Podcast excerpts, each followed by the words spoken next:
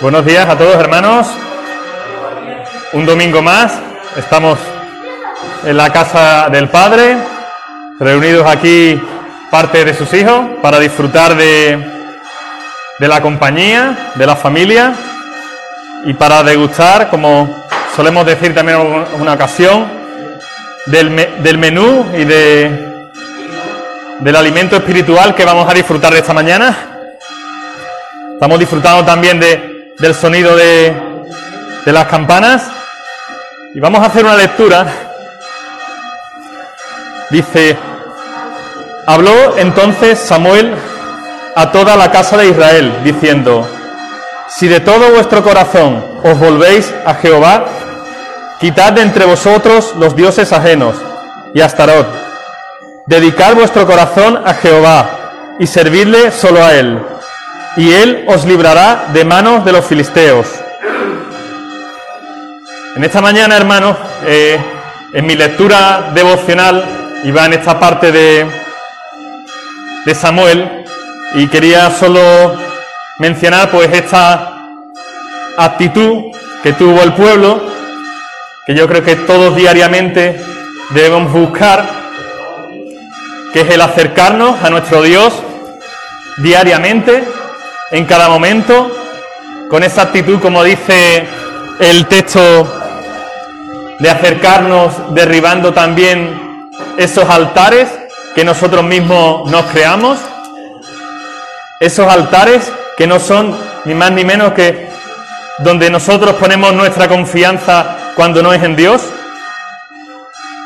Y vemos, no lo he leído, pero en el texto vemos que cuando el pueblo ponía un altar, ponía altares que no eran a Dios, las derrotas venían, mientras que cuando dice aquí el texto que Dios le pide que quite todos esos altares, todos esos ídolos falsos, y solo le adore a Dios, es cuando viene esa salvación que nos anuncia aquí el, en Samuel. Y aquí también nos dice el precioso texto este, que le puso por nombre Ebenecer, porque dijo, hasta aquí nos ayudó el Señor. Amén. Y con esta reflexión, hermanos, quería pues animaros también a comenzar este culto con esa actitud de devolvernos a Dios en cada momento, porque es una necesidad que como hijos debemos, tenemos de volvernos a nuestro Padre y limpiar todos esos altares que nos vamos fabricando nosotros mismos. Y damos gracias a Dios de nuevo, pues, por poder disfrutar de esta mañana, de su compañía y de la compañía de, de la familia. Y como bienvenida especial, pues, tenemos a, a una chica que nos visita, hace tiempo que no la veíamos y nos alegramos mucho de verla. Angelita, nos alegramos mucho de verla, hermana de Miguelín. Mucha alegría de verla. Va a estar aquí, está una dita de vacaciones y, bueno, pues te agradecemos que haya tomado el tiempo de venirnos a vernos. Que disfrute, Angelita, nos alegramos de verte. Yo creo que no me salta más nadie. Somos bienvenidos todos y los que están en casa, que no he avisado tampoco, no me he acordado yo de saludarles a todos. Y vamos a, vamos a hacer una oración, hermano. Gracias, Señor, por este día, Padre.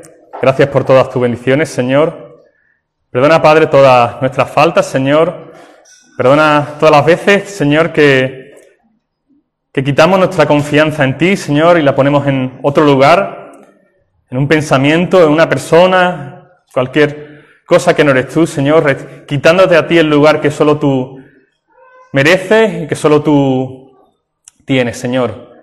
Gracias por ayudarnos, Señor, por medio de tu santa palabra, Señor, a ir quitando, Señor, esos altares, Señor, que, que molestan y que nos distraen para rendirte la única y debida adoración a ti, Señor. Gracias, Señor, te damos por esta mañana. Bendice tú, Señor, todo lo que vamos a hacer. Bendice tú, Señor, las alabanzas, el grupo de alabanza que nos dirige, Señor, y que podamos abrir nuestro corazón, Señor, a ti, sinceramente, Señor.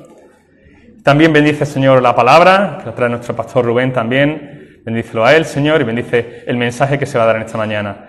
Te pedimos también por los hermanos que nos ven desde casa, también por aquellos que por trabajo, por enfermedad, no pueden ni vernos, Señor, ni, ni estar aquí con nosotros, Señor. Gracias por todas tus bendiciones, Padre. En tu nombre precioso. Amén. Pues ya sin más, hermanos, damos paso al grupito de alabanza.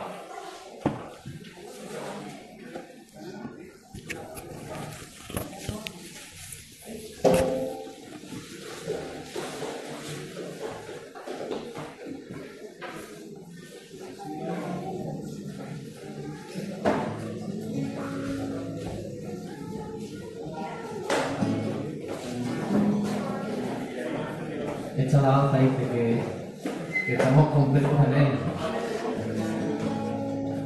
¿Lo creéis? ¿Lo creéis que estáis completos en Él o no? Alguien que a lo mejor no... Estamos en el...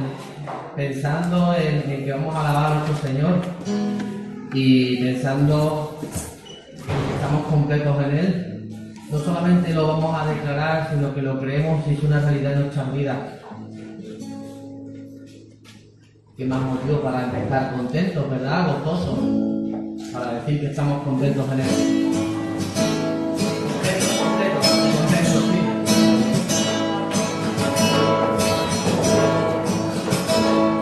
La plenitud de la verdad habita en Jesús. La plenitud de la verdad habita en Jesús. La plenitud de la verdad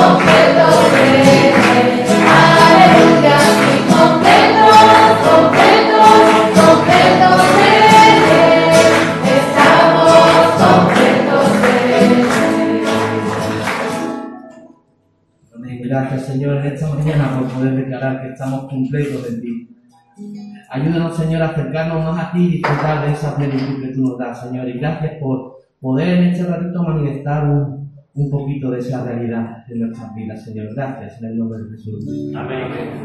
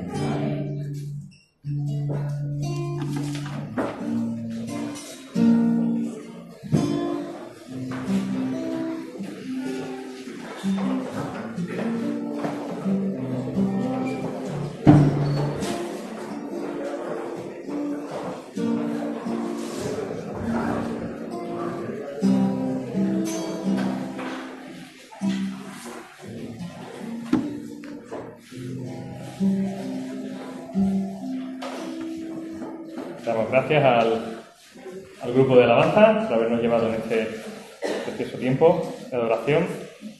Y vamos a hacer una lectura que se encuentra en Filipenses 2, del 1 al 11.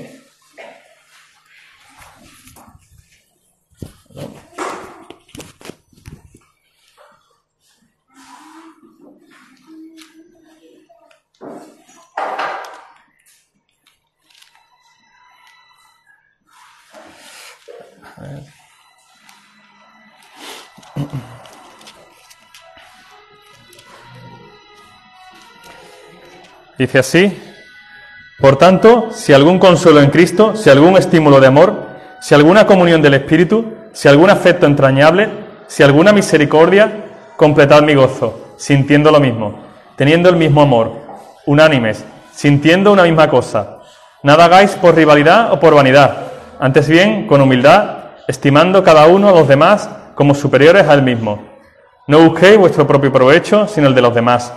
Haya pues en vosotros este sentir que hubo también en Cristo Jesús. Él, siendo en forma de Dios, no estimó el ser igual a Dios como cosa a que aferrarse, sino que se despojó a sí mismo, tomó la forma de siervo y se hizo semejante a los hombres. Más aún, hallándose en la condición de hombre, se humilló a sí mismo, haciéndose obediente hasta la muerte y muerte de cruz. Por eso Dios también lo exaltó sobre todas las cosas y le dio un nombre que es sobre todo nombre, para que en el nombre de Jesús se doble toda la rodilla de los que están en los cielos, en la tierra y debajo de la tierra. Y toda lengua confiese que Jesucristo es el Señor, para gloria del Dios Padre. Amén. Antes de dar paso ya a nuestro pastor, en esta mañana de mensaje, eh, dar la bienvenida a algunos que llegaron más tarde de dar la bienvenida, que se han ido allí a la última fila, escondidos. Está allí, para los que no lo habéis visto, está Alicia y Néstor. Bienvenidos. Nos alegramos mucho de veros. Vais a pasar, entiendo, no sé si ya una semanita, una, unos días de vacaciones, Liz. Vais a pasar unos días de vacaciones, ¿no? Aquí, ¿no? Muy bien. Pues nada, esperemos que estéis bien y nos alegramos de veros. ¿Vale? Ya os saludaremos. Y ya sin más, pues damos paso a nuestro pastor que lleva hoy la palabra.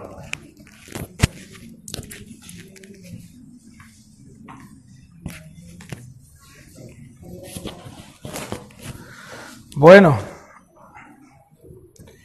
voy a echar para atrás un poco esto, porque si no me lo voy a comer. Muy bien. Muy bien. ¿Se me oyen? ¿Sí? ¿No? Un poco, ¿no? Vale. Sí, gracias, Juan. Si no fuera por tu voz. Bien, vamos a, orar y para dar comienzo al tiempo de la palabra, ¿de acuerdo? Señor, te agradecemos el poder estar juntos en esta mañana y te rogamos, Señor, que tú nos, nos ayudes a abrir el entendimiento por medio de tu Espíritu y así, Señor, entender un poquito más quién eres tú y cómo tu obra nos transforma y nos ayuda, Señor, a ser cada día más semejante a ti, Señor Jesús. Gracias por tu Espíritu Santo que nos anima, nos consuela, nos guía y nos ayuda, Señor, a, a seguir adelante como hijos tuyos, con la certeza de que tu misericordia siempre está ahí presente y que muchas veces somos nosotros los que no logramos entender hasta el punto en el que tú, Señor, nos has amado y nos amas. Por eso te ruego que nos ayudes a confiar en ti, Señor, a confiar en tu palabra, a confiar en tu presencia en nosotros y a confiar en la obra de tu Espíritu, Señor. Gracias una vez más por permitirnos escuchar tu palabra, Señor, y ayúdame a poder exponerla de forma clara a los hermanos. En tu nombre, Señor, amén. Bien.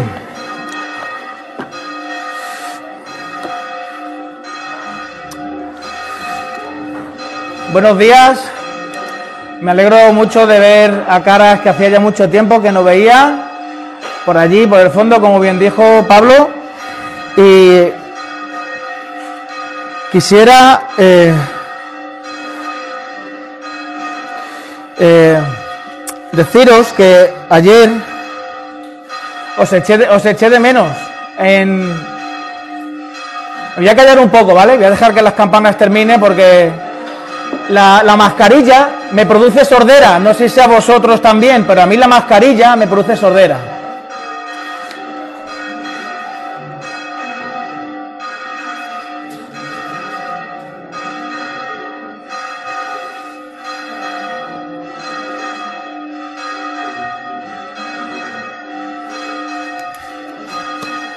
Parece que nunca se va a acabar, ¿eh?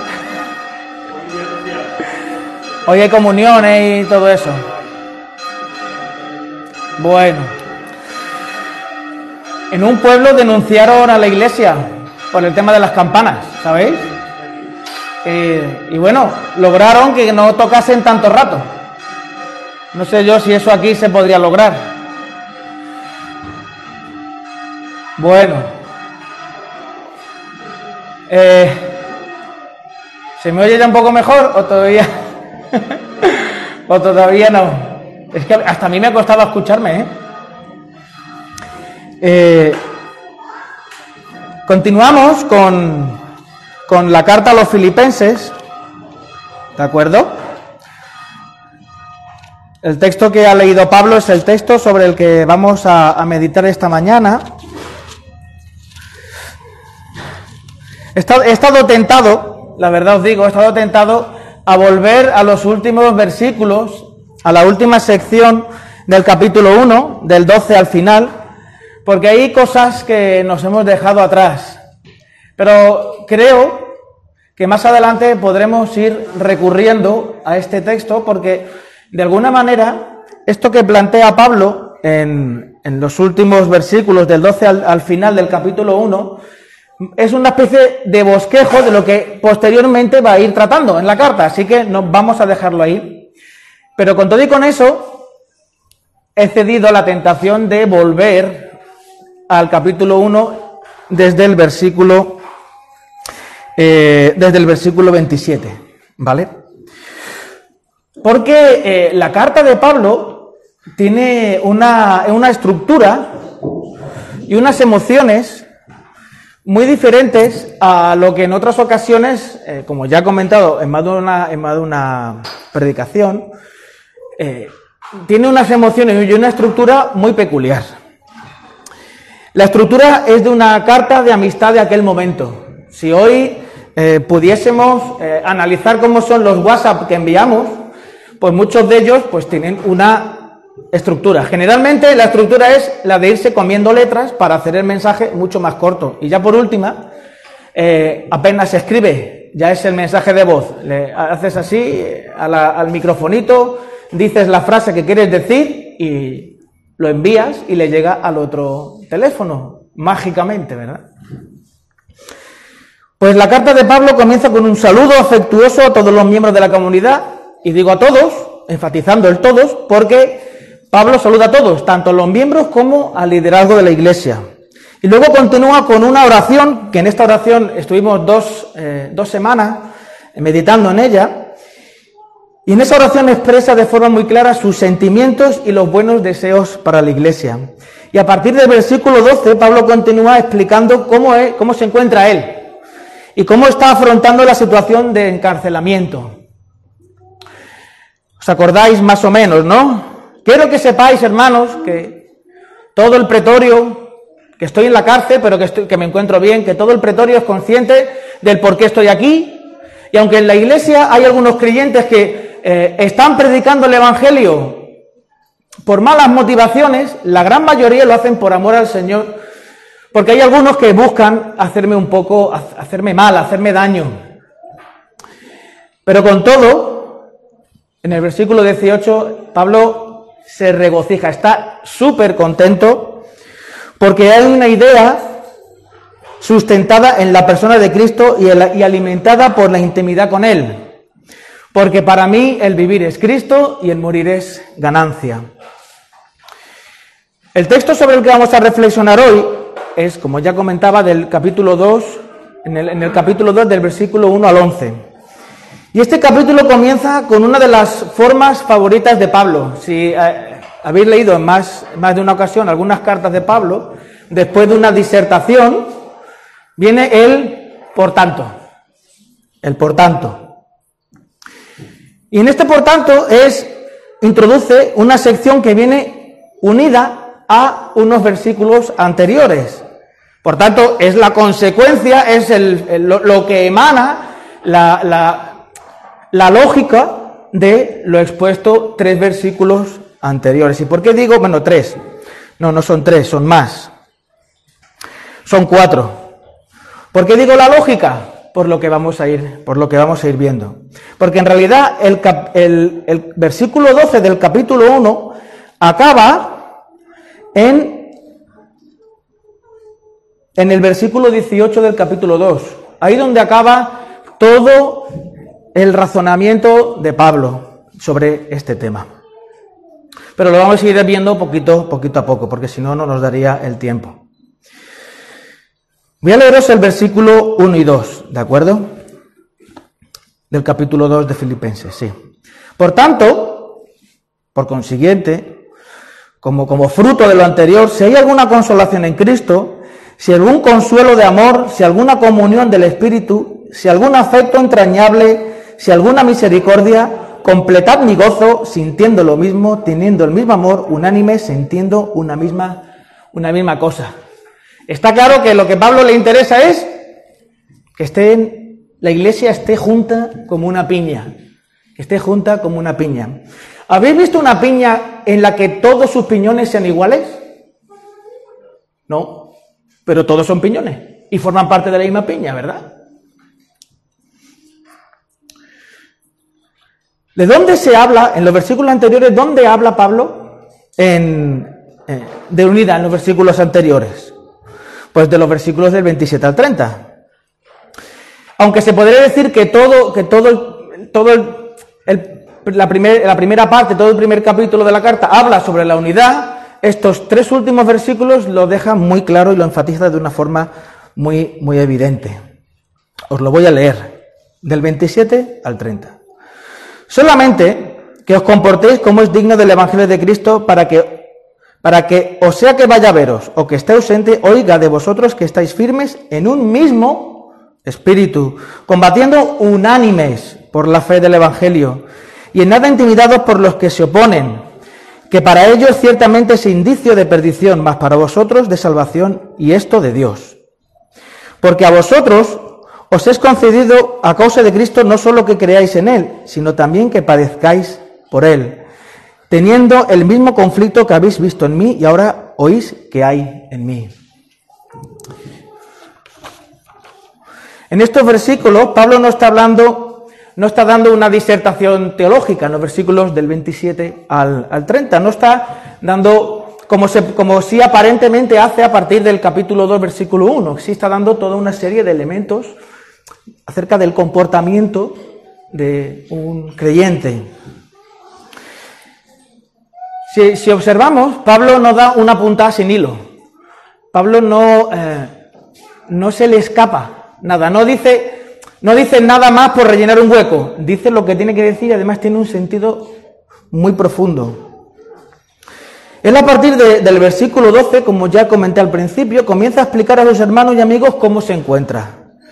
El mensaje es tranquilizador y está lleno de ánimo. Tranquilos, que estoy bien, gozoso, porque aunque yo esté preso, el Evangelio no lo está.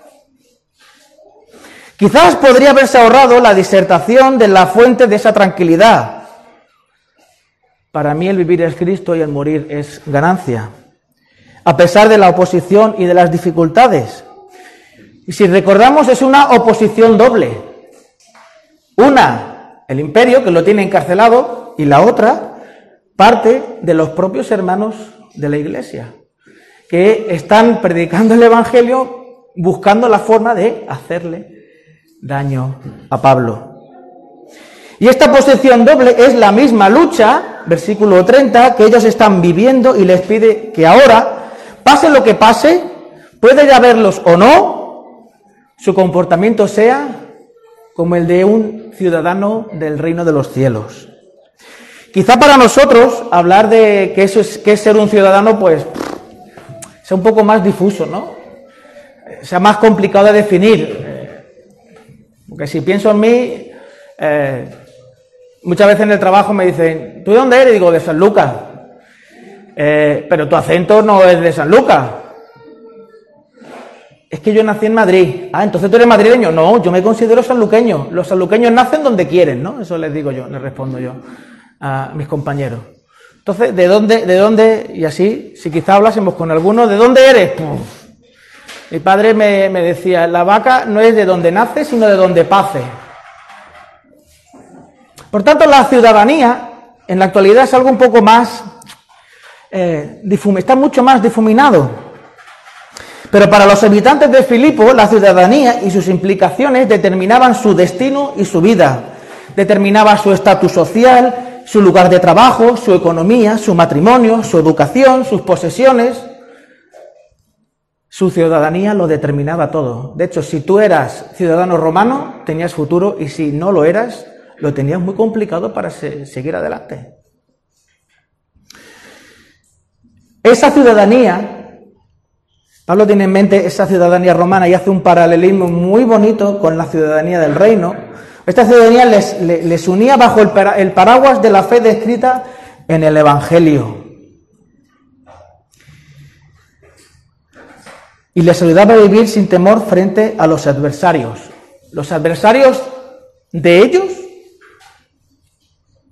o los adversarios del Evangelio. O mejor dicho, los adversarios de ambos.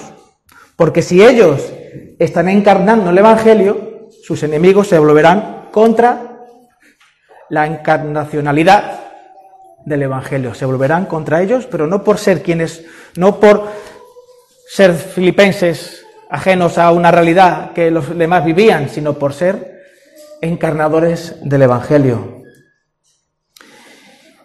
Esa valentía, le dice Pablo, es un regalo de Dios. Este regalo es señal inequívoca de vuestra ciudadanía. Pablo les menciona otra evidencia de esa ciudadanía, y es curioso, es curioso tal y como lo plantea Pablo. Versículo 29 porque a vosotros os es concedido a causa de Cristo no solo que creáis en Él, sino también que padezcáis por Él. El sufrimiento es un regalo. ¿El sufrimiento un regalo? Pablo tenía claro que los padecimientos que él está sufriendo están directamente, vinculados a su seguimiento de Jesús y les explica de la misma manera que el sufrimiento que ellos están viviendo es por su seguimiento a Jesús. Por tanto, o sea, como consecuencia de lo anterior, si hay alguna consolación en Cristo, si algún consuelo de amor, si alguna comunión del Espíritu, si algún afecto entrañable, si alguna misericordia, Completad mi gozo sintiendo lo mismo, teniendo el mismo amor, unánime, sintiendo una misma cosa. En, la, palabra de consolación en, el griego es eh, una palabra muy parecida a paracletos. ¿Y quién es el paracletos? El Espíritu Santo. ¿Vale? Es el Espíritu Santo. De hecho, cuando está hablando de consuelo, de consolación, si hay alguna consolación en Cristo, no, está hablando solo de mm, una persona que está triste, ¿no? Y, de alguna manera, o con palabras a veces es mejor callarse, la verdad. Pero con tu sola presencia ya esa persona se siente animada, se siente estimulada, se siente acompañada y animada, ¿no? A seguir adelante, ¿no? Pues eso es lo que está tratando de decir con esta palabra aquí Pablo. Si hay alguna consolación, si algún estímulo en Cristo, y esta palabra, esta frase está estrechamente relacionada con lo mencionado en los versículos 29 y 30. Porque a vosotros os es concedido, a causa de Cristo, no solo que creáis en Él, sino que también padezcáis por Él. De algún modo, están sufriendo por causa de Cristo, en medio de esa lucha, el propio Cristo se acerca a ellos y los consuela, los estimula a seguir firmes y a perseverar. De hecho, no podríamos, no podría la Iglesia percibir el consuelo de Jesús si no estuviesen sufriendo. No tiene sentido que, Jesús venga a consolarte cuando no necesitas consolación. ¿Verdad?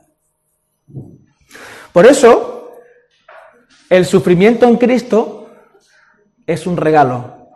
Porque a través de ese sufrimiento podemos experimentar cada vez de una forma más profunda quién es Jesús y cómo esa gloria de Cristo revelada en nosotros nos ayuda a ser transformados cada día más de gloria en gloria.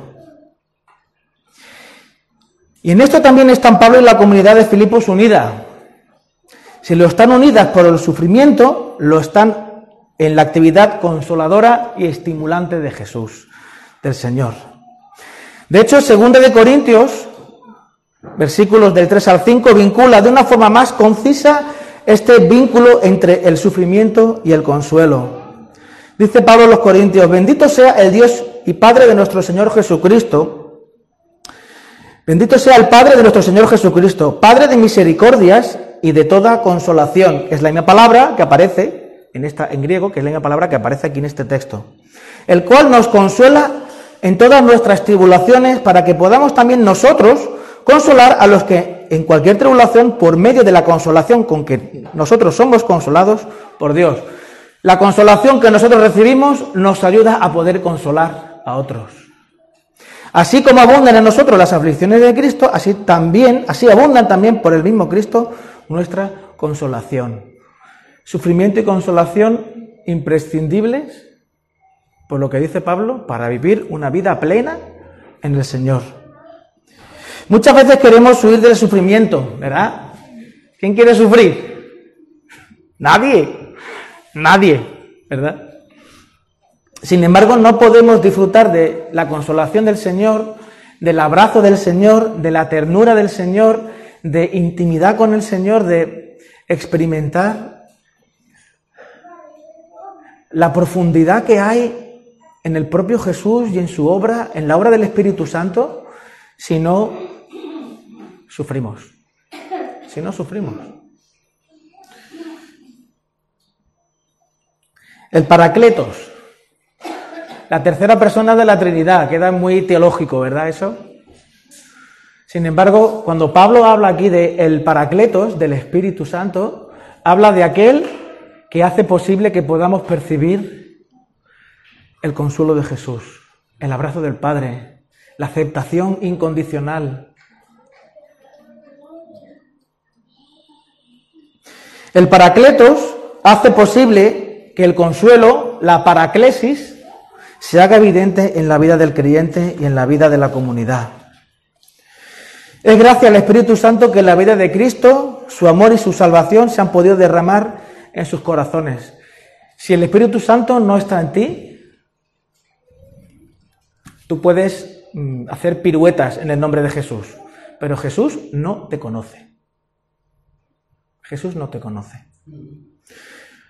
Por eso, si en esta mañana tú te das cuenta de que Jesús no te conoce, no pierdas el tiempo y acércate a Jesús y pídele que te reconozca, que te conozca y te dé el nombre nuevo que Él tiene para ti. Al comienzo del capítulo 2 aparece una expresión que podría parecer egoísta. El versículo 2, al comienzo del versículo 2. Completad mi gozo, dice Pablo. Completad mi gozo, hacedlo por mí, ¿no? Parece que está diciendo, hacedlo por mí. Si fuese una expresión egoísta de Pablo, eh, no, no, no iría acorde a lo que cuando uno lee la carta percibe. Hay algunos comentaristas que afirman que esto es una, una, una, una evidencia egoísta de Pablo, una, una, muestra egoísta de Pablo. Pero esto lo hacen, si, esto lo hacen porque o desconocen o omiten el contenido de la carta en su totalidad y la estructura de la carta. Un amigo, un amigo puede tener motivaciones egoístas, que sí, que vale, de acuerdo. Eso no, no, no, no voy a decir que no. Pero un amigo de verdad que te quiere y se preocupa por ti, nunca te ha dicho, hazlo por mí. ¿Pero está pensando de forma egoísta? No. Está basando su decisión en los sentimientos que tú tienes sobre tu amigo. Pablo hace esta petición tan personal con una gran fuerza apelando a la unidad y a los sentimientos que los unen. Pablo les deja claro unos versículos más arriba que su propia vida y su apostolado están enraizados en el Evangelio, en la obra de Cristo y en la búsqueda incesante del bienestar de las personas a la cual Él les ha predicado y se han, y se han convertido al Señor.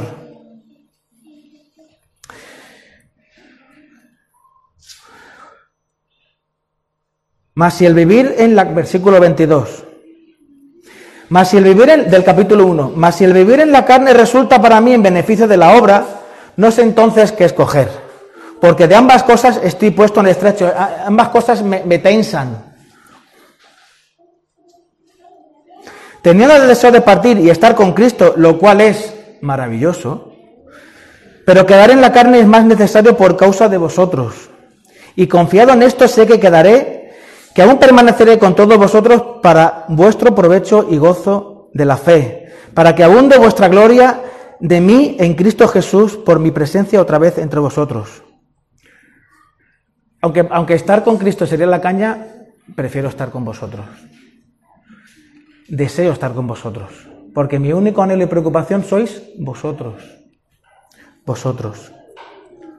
¿Recordáis alguna ocasión en la que un buen amigo os haya aconsejado respecto a algo incómodo, algo algo, no sé, algo feo, algo que no te, que te sea incómodo, ¿no? Algo que tú dices, eh, esto me lo, esto esto mismo me lo está diciendo Rubén y, y, lo he hecho a patadas.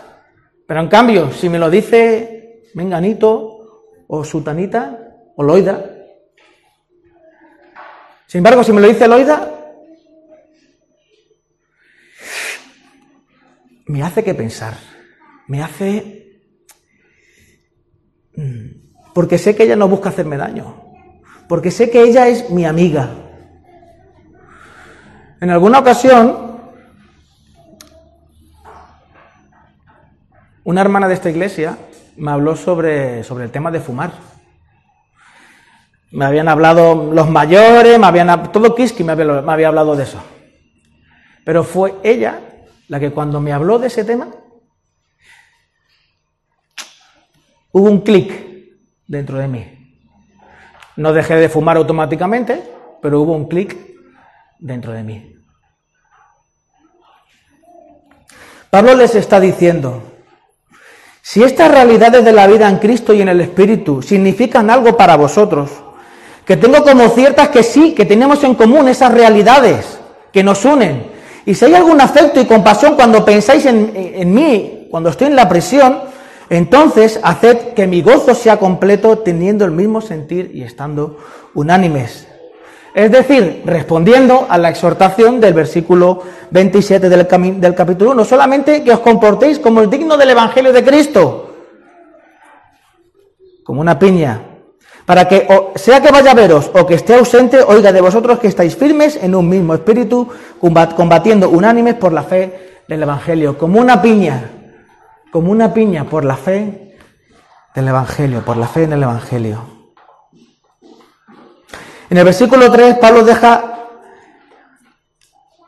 les deja muestra, le- le- le- les enseña la patología de una iglesia cada vez más rota, de una iglesia inmadura y de una iglesia que no es saludable.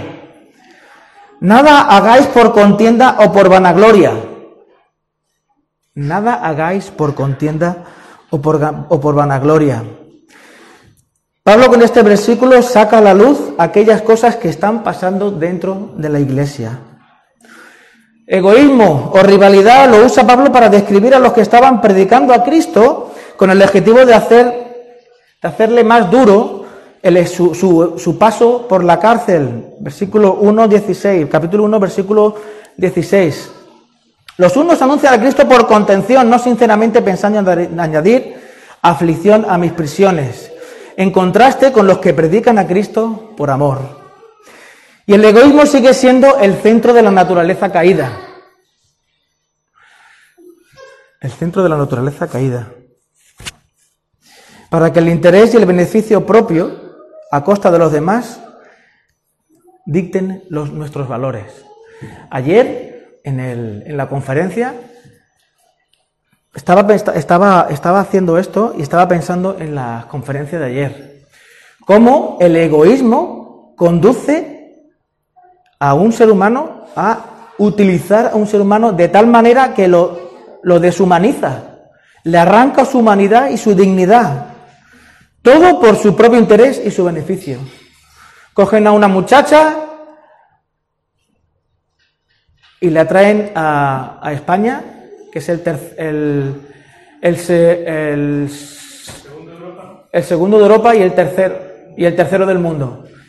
Aquí en España vienen muchos, muchos, muchas personas a hacer turismo sexual. No con las españolas, sino con gente que está traficada y que las obligan a prostituirse. Un 95% de las muchachas que están en prostitución son obligadas a ello, de diferentes maneras. ¿vale? De diferentes maneras.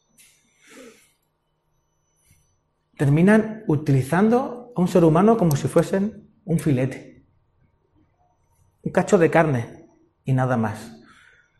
De hecho, me decía, me decía Antonio ayer, eh, nosotros hemos rescatado a 40, 42, 42 eran, ¿no? Y a 30.000 euros, a, a- a la, a la mafia le cuesta alrededor de 30.000 euros cada muchacha. Y le sacan 5 millones de euros diarios. Este tema saca 5 millones de euros diarios. 30.000 euros es lo que Manuel y yo nos gastamos un día en ir al restaurante, 50 euros cada uno. Nada. 30.000 euros. Y me dice, porque yo le pregunté, bueno, vosotros no habéis recibido amenazas y tal. Me dice, no. Porque les es más fácil, más económico traerse a otra muchacha que meterse en litigios y en problemas con nosotros. Les sale más económico. Claro, 5.000 millones de euros diarios. Brutal. Brutal. La vanagloria, gloria vacía, es lo que buscan alabarse a sí mismos. Esta palabra en el mundo gre- grecorromano describen a los que se creen más de lo que son. No se refiere a los que sí tienen razones para gloriarse. ¿Os acordáis de Pablo? Pablo dijo en una ocasión, yo sí tengo razones para gloriarme. Eh, judío de judíos, echadme una mano, porfa, que no me acuerdo. Hebreo de hebreo, fariseo, educado a los pies de, un, de Gamaliel, un gran maestro, eh, circuncidado el tercer día. O sea, yo, yo, podría gloriarme de todo eso y más. Es cosas que se. Podría gloriarme.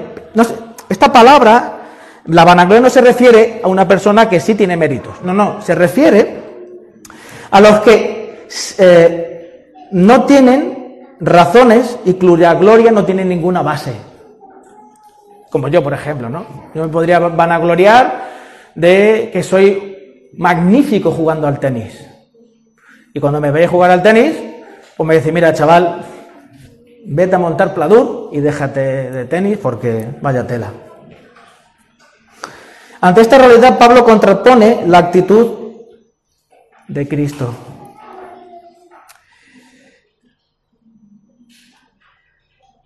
Haya pues en vosotros este, sentir que hubo también en Cristo Jesús, el cual siendo en forma de Dios no estimó el ser igual a Dios como cosa que aferrarse, sino que se despojó a sí mismo, tomando forma de siervo, hecho semejante a los hombres. Y estando en la condición de hombre, se humilló a sí mismo, haciéndose obediente hasta la muerte y muerte de cruz. Esa es la actitud que define al cristiano. El verdaderamente humilde no confía en sus propias fuerzas ni en sus propios recursos. recursos. Al contrario, se sabe criatura de alguien y se manifiesta, y, esa conciencia se manifiesta en la confianza plena en Dios. Por tanto, la humildad no debe confundirse con la falsa modestia, como una vez, una vez eh, os compartí, hablando de, del temor al hombre. Eh, de alguna manera también se ve, ¿no? Si yo llegase, entro, Pablo me dice, Rubén, sube, y digo, hermanos, no soy digno de poder compartir la palabra hoy con vosotros. Os lo agradezco. Gracias por permitirme hacerlo. Y en el, fondo de mi corazón estoy pensando, soy un crack. Eh, voy, a, voy, a, voy a predicarles un sermonazo que lo van a flipar. Gracias hermanos por permitirme estar aquí con vosotros. La humildad no debe confundirse con la falsa modestia ni con un servilismo que lo hace simplemente por agradar a los demás.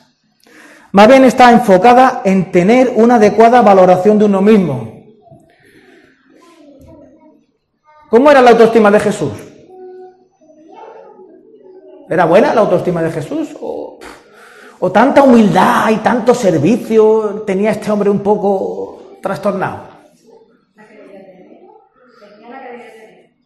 ¿Tenía?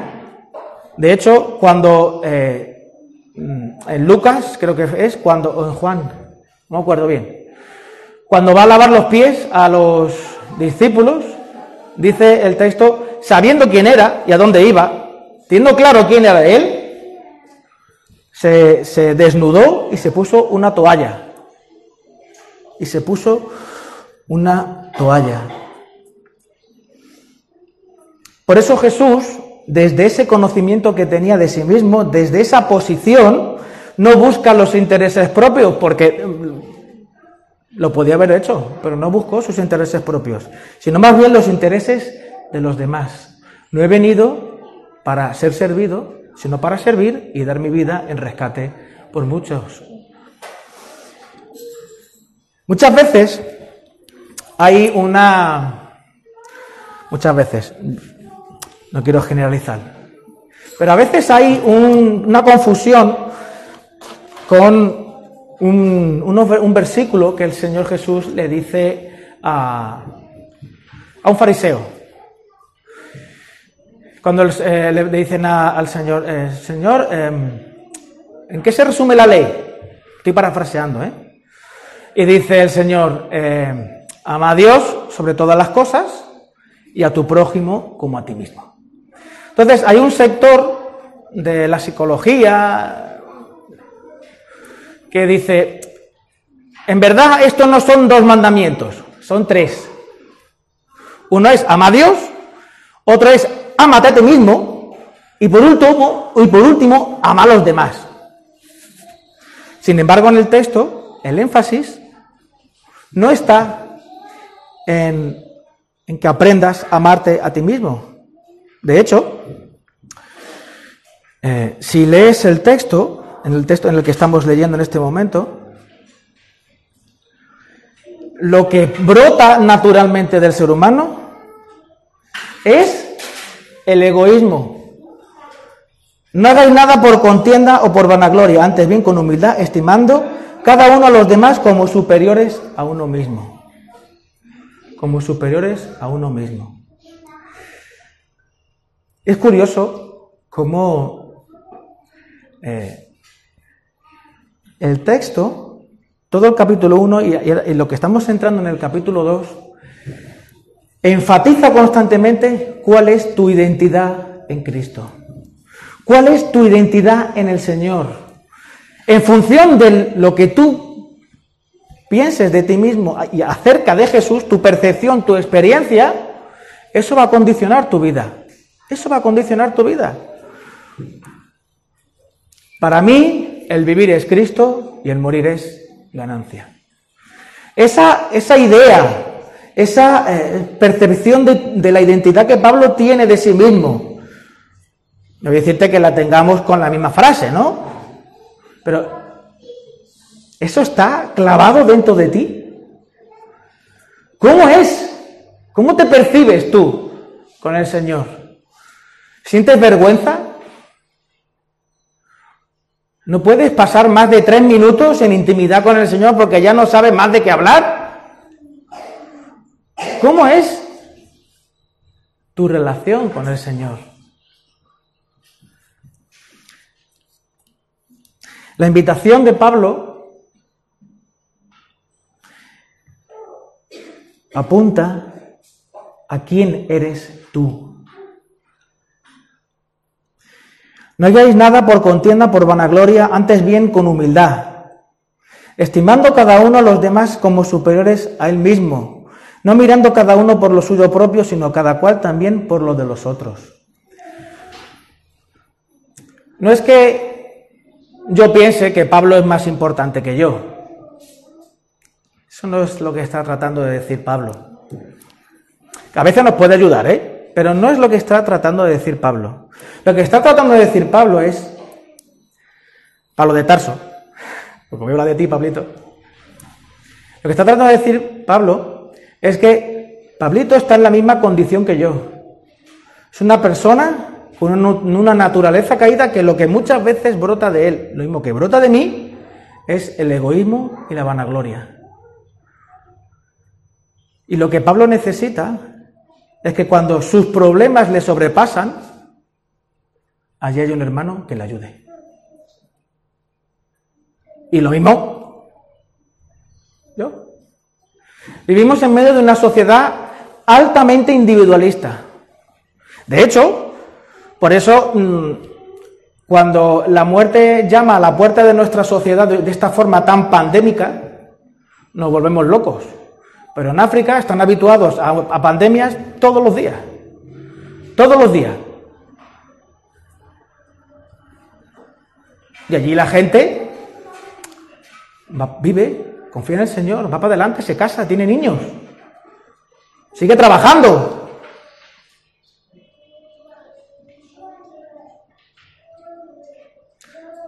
Quizás lo que nos haga falta como iglesia es retomar esa relación que teníamos al principio. Tener claro quiénes somos en el Señor. Que Pablito no es más que nadie, es una persona como yo que necesita de la gracia y que cuando Pablo pasa por alguna situación, lo que necesita es un amigo, un hermano, uno que esté ahí con él. Eso es lo que necesita Pablo y eso es lo que necesita Rubén.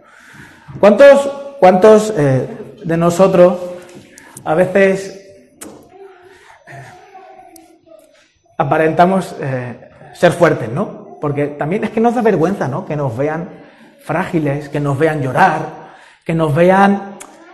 me da vergüenza, a mí me da vergüenza. Yo no sé vosotros, pero a mí me da vergüenza. ¿Cuántas veces no habría llorado Pablo con los filipenses? Y los filipenses con Pablo. ¡Uh! Esa relación de intimidad que tienen la iglesia de Filipo con Pablo y Pablo con la iglesia de Filipo es una intimidad que nuestra iglesia anhela. En los boletines, nuestra hermana Ruth hace una encuesta al final y eh, una encuesta un poco, una encuesta no, hace un, una entrevista, una entrevista. Y al final de la entrevista pregunta, ¿qué deseas para la iglesia? Y en línea, he leído, si no todos, casi todos, y en líneas generales es, quiero que la iglesia podamos tener, eh, podamos tener una relación abierta, una relación en la que podamos ser transparentes los unos con los otros, sin sentirnos juzgados, sin... Que pasemos de ser una, iglesia abierta a ser una iglesia acogedora, porque ser abierto no es lo mismo que ser acogedor. No es lo mismo. De hecho, algún, algún guiri, cuando he podido hablar con él y tal, del- de, de España, de los sanluqueños, tal, del andaluz, me dice, uno de, hecho uno de ellos me decía, los andaluces, los sanluqueños, los chipioneros, o sea, Cádiz, tú tienes un amigo en el bar, en el bar lo tienes para siempre, pero eso de invitarnos a nuestra- una casa al otro, no, él siempre está ocupado con cosas que hacer. Abiertos sí, pero acogedores no. Curioso, ¿eh? Cómo los de afuera tienen una visión diferente a lo que nosotros podemos ver de nosotros mismos, ¿eh? Curioso. Y no digo que esté en, en, en, en la verdad absoluta, pero es curioso. A veces nosotros mismos nos definimos como gente abierta, mi casa está abierta.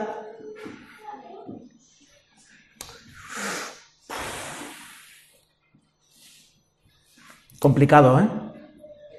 ¿Cuántas veces ha ido un hermano a tu casa a comer? En este último, este último mes, año no, porque claro, estamos confinados. Pero el año pasado, ¿cuántos fueron a tu casa? Pues no lo sé. A la mía dos o tres, creo que fueron. ¿A la tuya cuántos fueron? Curioso, ¿verdad?